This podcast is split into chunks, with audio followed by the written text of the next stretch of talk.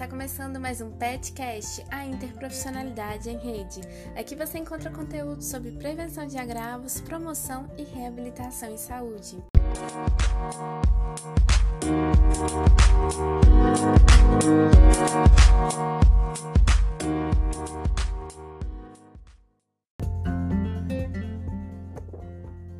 Olá, eu sou Igor, estudante de Educação Física da Universidade Federal de Viçosa integrante do Programa de Educação pelo Trabalho para a Saúde, PET Saúde Interprofissionalidade, programa integrado ao Ministério da Saúde.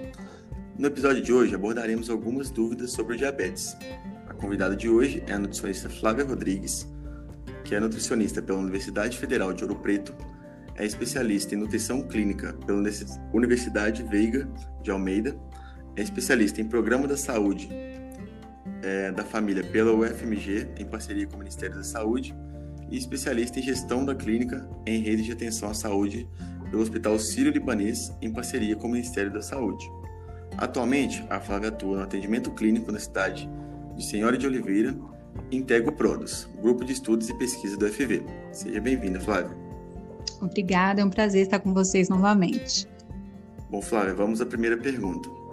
A alimentação equilibrada é fundamental para o tratamento da diabetes. Nesse sentido, quais são os principais aspectos alimentares que o paciente diabético deve se preocupar? Bom, o principal desafio do diabético é manter a sua glicose sanguínea, né, o açúcar circulante no sangue, nos níveis normais. Então, o primeiro aspecto importante é conhecer quais são os alimentos fontes de glicose e quantas porções que ele pode comer desses alimentos. E a gente está falando aqui então dos alimentos ricos em carboidratos, né, amido, que eu vou dividir em dois grupos, né, para ficar mais fácil. Primeiro, os que devem ser evitados, né, porque contém carboidratos simples, né, ou açúcar na receita, né, bolos, doces, balas, refrigerantes, né, esses são absorvidos rapidamente e têm que ser, devem, né, ser trocados pela versão diet ou zero. E a gente tem aqueles que devem ser consumidos com moderação, sem excesso, como pães, arroz, bolos, macarrão, biscoitos, quitandas em geral, né? E que sempre que possível devem ser consumidos na versão integral, né? Feitos com a partir de farinha de trigo integral. A segunda pergunta a ser respondida é que quantidade, quantas porções né, o diabético pode comer desses alimentos? Essa questão é muito individual, né, porque vai depender, por exemplo, do peso, né, de como esses alimentos estão combinados na dieta, né, da pessoa. Então, para você que é diabético, né, fica é a reflexão, né? Você está fazendo as melhores escolhas para sua saúde? Né? Quanto você consome de alimentos como pães integrais, cereais integrais, arroz integral, farelo de aveia, né, ou de trigo, sementes de linhaça, feijões, entre outros. O segundo aspecto importante a considerar na alimentação são os horários das refeições. Por quê? Para manter os níveis de glicose né, dentro da normalidade, os diabéticos precisam fazer suas refeições em horários regulares, preferencialmente definidos de acordo com os horários em que ele toma as medicações. O ideal é realizar de 5 a 6 refeições diárias, né, sendo de jejum, colação, almoço, lanche, jantar e ceia, o que não deixa né, um, um, um intervalo aí maior do que 3 horas. É, evitando né, beliscar alimentos entre as refeições e, e também permanecer, né, por outro lado, longos períodos sem se alimentar, o que poderia né, causar, por exemplo, um quadro de hipoglicemia. E aí também eu pergunto, né? Quantas refeições você que é diabético está fazendo por dia, né? Qual está sendo o intervalo das suas refeições? E o terceiro aspecto, né, importante, é a ingestão de frutas e hortaliças. Por quê? Porque são alimentos ricos em vitaminas, minerais e fibras, né? E eu vou dar destaque aqui para as fibras. Né? Mas por que, que as fibras são tão importantes? Porque elas fazem com que a glicose seja absorvida mais, mais devagar é, reduz ainda a absorção do colesterol, né, aumenta a saciedade e dessa forma contribui também para o controle da fome, né, e consequentemente do peso. As fibras né, estão presentes principalmente né, na casca e bagaço das frutas, nas folhas e talos né, de verduras e nos cereais integrais, né, na película que envolve o grão. Por isso que geralmente né, os cereais integrais, os produtos né, de origem integral são mais escuros. Bom, a recomendação é consumir diariamente pelo menos duas porções de verduras, né? Alface, almeirão, couve e legumes, né? Cenoura, pepino, tomate, abobrinha, etc. Né? Preferencialmente crus. E quanto às frutas, o ideal são três porções diárias. É, como além das fibras, né, as frutas também pro, é, possuem frutose, né, um açúcar natural, para evitar o aumento da glicemia o ideal é consumir sempre as frutas íntegras, né, com casca e bagaço quando possível, ao invés de sucos, né, ou acompanhadas com leite, aveia, linhaça, granola diet, ou mesmo como sobremesa, né, após as refeições. E aí também eu pergunto, né, quantas frutas, né, quantas porções de frutas e hortaliças, né, você que é diabético está consumindo por dia? Lembrando que o ideal são de três frutas, né, e duas hortaliças. No mais, é, vale lembrar que o excesso de peso dificulta o controle da diabetes e ainda pode trazer complicações, né, como aumento da pressão arterial, do colesterol, triglicerídeos, por aí vai. E aí, como é que está o seu peso? É muito importante, gente, muito importante manter o peso ideal, tá? Pensando então na prevenção e tratamento dessas complicações, né, as dislipidemias, né, colesterol, triglicerídeos altos, né, hipertensão e obesidade, que muitas vezes, né, é, estão associadas também a diabetes, a gente deve considerar mais quatro aspectos importantes na alimentação. Primeiro, reduzir o sal, né, evitar os alimentos aí muito ricos em sal, né, como os embutidos, presunto, salame, salsicha, temperos prontos, caldo de carnes e legumes, produtos industrializados, azeitonas, enlatados, chips, sopas, molhos prontos. Né? Então, preferir sempre os temperos naturais, né? como alho, né? cebola, as ervas aromáticas. Usar pouco sal para cozinhar, tirar o saleiro da mesa. Isso vai ajudar no controle da fome, né? porque o sal também abre apetite, e do peso e da pressão arterial. Segundo, pensando ainda né, na prevenção dessas complicações né, que geralmente acompanham diabetes.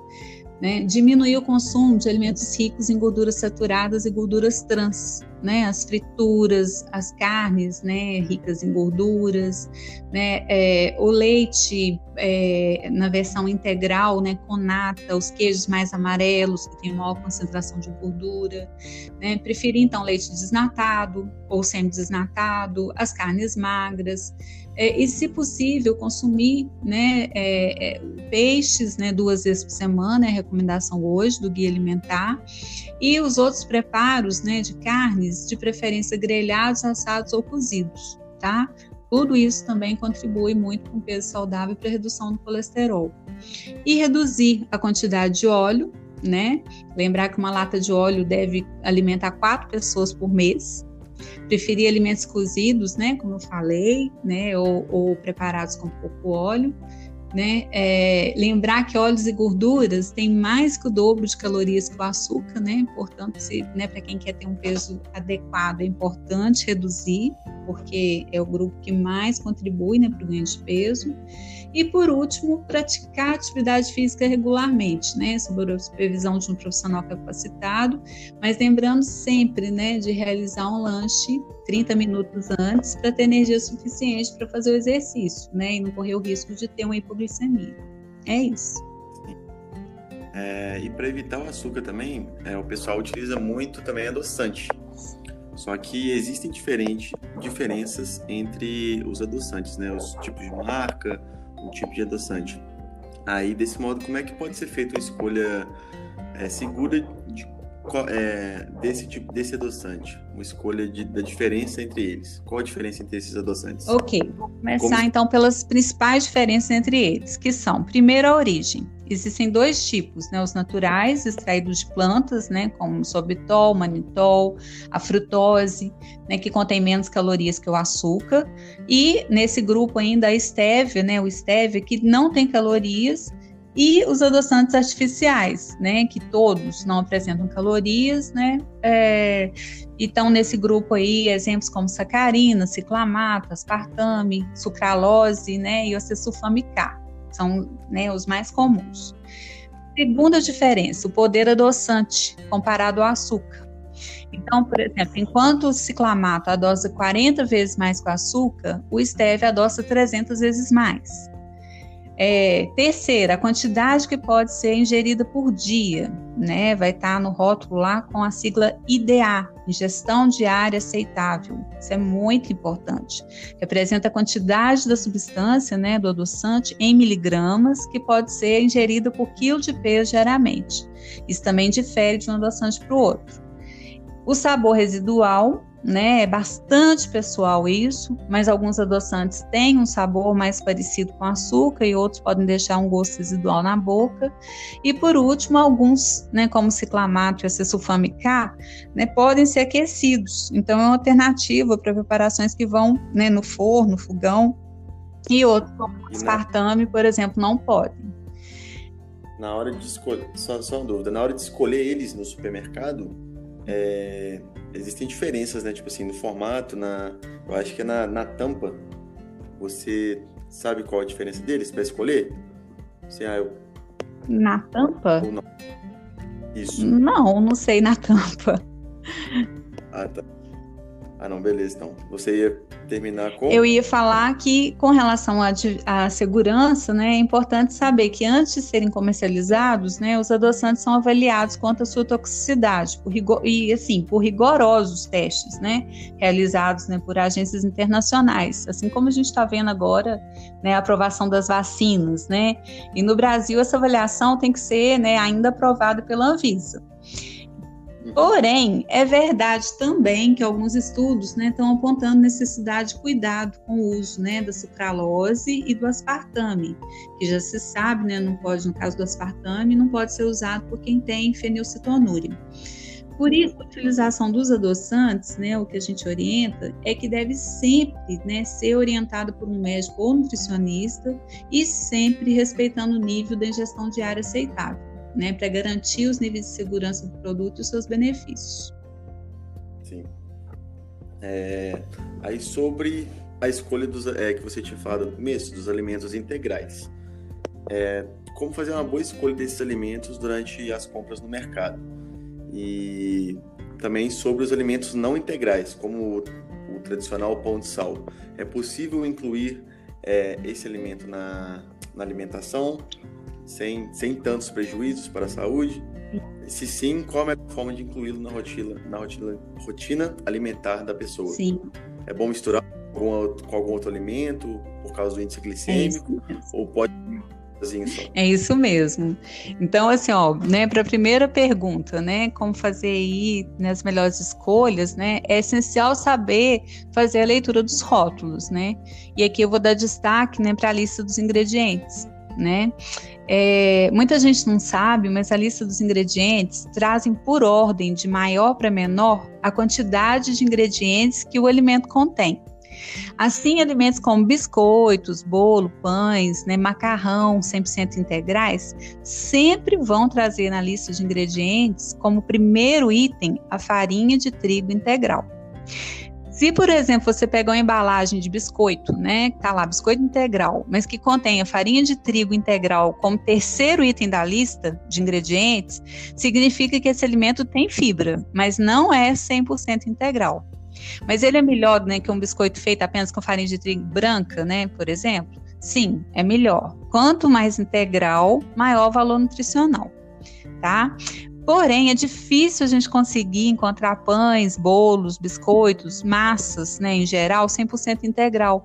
Por quê? Por causa da dificuldade de se conseguir a liga no preparo da massa. Por isso, geralmente, nesses alimentos são preparados com 50% de farinha de trigo integral e 50% de farinha branca, né? E por isso também é importante ler o rótulo, né? Quanto mais farinha integral, melhor.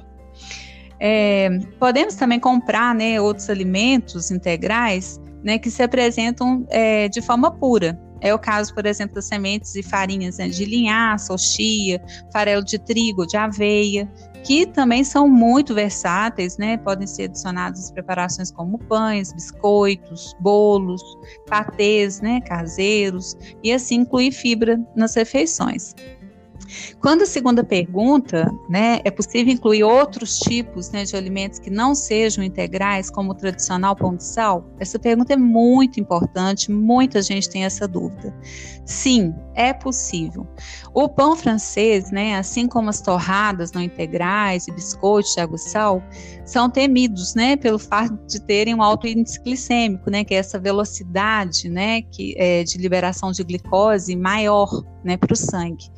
Por isso, né, não, por isso eles não devem mesmo ser consumidos sozinhos, é, jamais.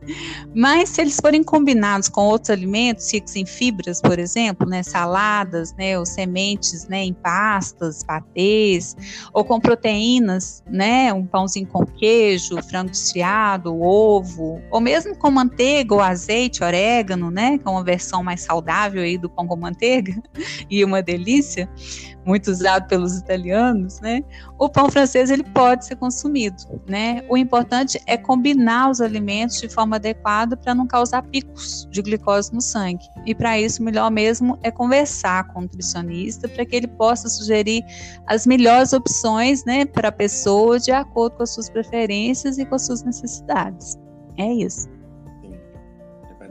Da individualidade. Exatamente, um. das preferências, né, das condições, é isso mesmo, da individualidade. Tá. Ô, Flávia, muito obrigado por, por agregar nesse podcast né, tanto conhecimento para mim, tanto para todos os nossos ouvintes. E eu queria agradecer novamente imensamente sua participação nesse podcast. Eu que agradeço. É. Eu que agradeço e contem comigo, né, para o que vocês precisarem. Tá, joia. É, você tem algum Instagram, alguma coisa que queira passar para o pessoal, para te encontrar? Tenho, eu tenho. Meu Instagram é Flávia Rodrigues mesmo, né? Tá meu nome e Facebook também. Já é. Então tá. Aos nossos ouvintes, é, no próximo bloco do episódio Diabetes sem Pauta, teremos a participação do educador físico Paulo Amorim, que abordará questões importantes sobre exercício e atividade física e as principais dúvidas no contexto da hipertensão. Não perca, na próxima quinta estaremos no ar com mais um PetCash, a interprofissionalidade em rede. Muito obrigado.